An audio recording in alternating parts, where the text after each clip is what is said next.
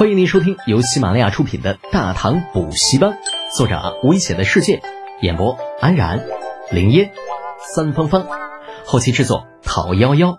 感谢订阅。第二百四十四集，欺人太甚。画地盘的事情不用李浩过多的操心啊。万年县令是个懂事的家伙，以超过李二手域上土地百分之五十的标准，将地片划给了他。这地皮呀，反正都是公家的，留在万年县也好，送给李浩建那个什么大妓院也罢，这本质上并无区别。万年县自然是乐得送人情。李浩对此也是并没有什么太多的表示。这大唐技术学院啊，在从属关系上分属国子监，要来再多的地皮，跟他个人也是没有半点关系的。跑完了万年县，日头已经偏西。感觉无所事事的李浩直接打道回府，去了东市的别院。养心斋虽然地处东市，但却是个闹中取静的地方，四下连里，大多都是做布匹生意之类的。那哎，到了下午，除了进货出货，便很少有人会过来。李浩坐在二楼的窗边，啊，隔窗望着外面街上正在装卸货物的人群，啊，眉头紧锁。自打入冬以来。京畿地区一场雪都没下，而且与去年相比，今年冬天的温度也高了不少。如此下去，地表上的蝗虫卵无法被冻死。史书记载的贞观二年的蝗灾，怕是躲不过去了。虽然说自己穿越到的这个大唐不是历史书记载的那个大唐，但是毕竟有百分之九十九点九九是相似的呀。这样的事儿估计没跑。那到底应该怎么办呢？直接找李二说肯定是不行的，单单消息来源你就解释不清楚。可是不说，波及数十州府的蝗灾必然损失严重，大唐的抗灾能力与后世根本无法相比。如此大的蝗灾，要死多少人呢？李浩不是圣人，可是眼睁睁看着无数百姓饿死街头，这事儿他也干不出来呀！靠，这大不了拼了，就说老子做了个梦。梦见一个老神仙说的好了。当窗外没有一丝光亮的时候，李浩终于下定决心找机会跟李二挑明蝗灾的事情。见李浩终于不再发呆，那负责日常照看铺子的伙计上前提醒：“少爷，嗯，陈管家来了。”哦，扭过头，李浩这才注意到已经等了好半天的老陈，笑了笑：“坐吧。”“呃，是。”老陈答应了一声，欠着屁股坐到距离李浩不远的椅子上。呃，少爷，有人前来谈收购配方的事情了。呃，他们出价二十万贯一份。二十万，还不错。李浩微微一笑，我还以为他们最多只能出到十五万贯呢。老陈有些犹豫了。呃，少爷，怎么，有什么想法？呃，少爷，我们为什么要把配方卖掉啊？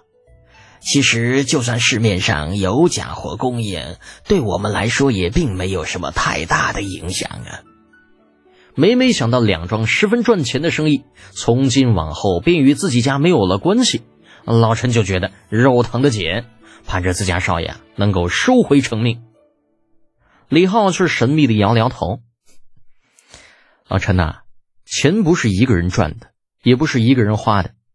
这件事情我意已决，不要再说了。呃，是。老陈惋惜的点点头。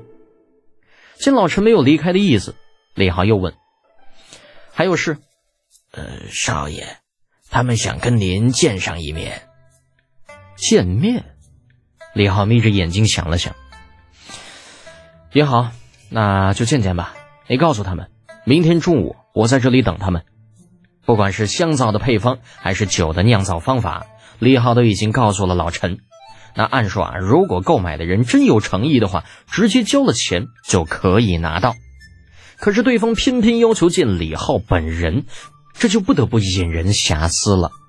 次日正午，养心斋空旷的二楼窗边，那一张茶台的周围，七八个中年人围坐在一起。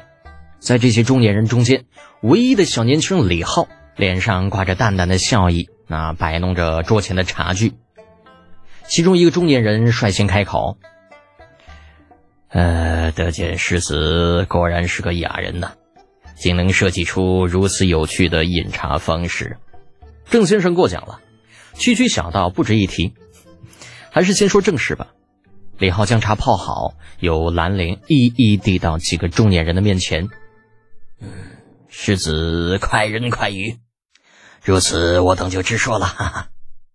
另外一中年人啊打了个哈哈，见李浩并无太多表示，便直接道：“嗯，世子啊，呃，二十万贯一份配方的生意，对于我们任何一家来说都是大买卖。”呃，先付钱后交配方的事情，怕是不妥吧？李浩拿着杯子的手顿了顿，抬眼看了那中年人一眼。好，那依你的意思，应当如何？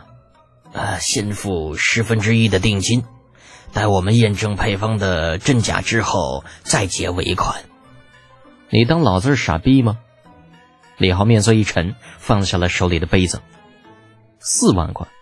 就想拿起老子手里的两份配方，你们觉得这可能吗？有人打起了圆场。哎呀，世子不必动气嘛，您的两份配方加在一起价值四十万贯，我们总要验证一下才行啊。若是出了问题，我们也没法向家主交代，不是？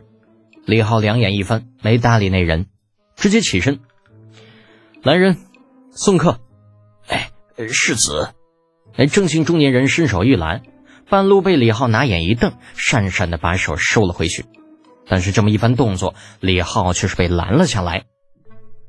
世子啊，做人要有自知之明。世子在长安的名声是什么样，想必自己也知道。你觉得我们五姓七望里会相信一个声名狼藉之人吗？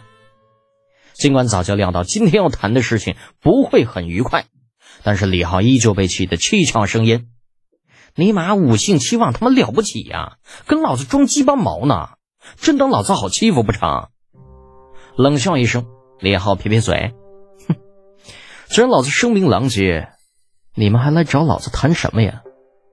仿佛吃定了李浩一般，又有一人开口道：“嗯，话不能这么说嘛，所谓害人之心不可有。”防人之心不可无，我们付一成定金也是为了有备无患嘛。说实话，如果不是这几个家伙代表着不同的势力，李浩杀人的心都有了。原本报价五十万的东西，被他们压价到二十万，这眼下又他妈要拿两万贯定金，就想看配方。这你妈配方那东西就他妈百十个字给你们看了，老子还怎么卖呀？到时候这帮王八犊子翻脸不认账，一口咬死了配方是假的，那老子岂不是要亏死啊？眯着眼睛想了想，李浩忽然露齿一笑：“好啊，既然我们双方彼此都不相信对方，不如找第三方来做证人，如何啊？”第三方，对，第三方，你们把钱交到第三方的手里，我把配方也交到第三方的手里。由第三方来验证配方的真假，若真配方你们拿走，钱归我；若假，这钱还是你们的。本集播讲完毕，安然感谢您的支持。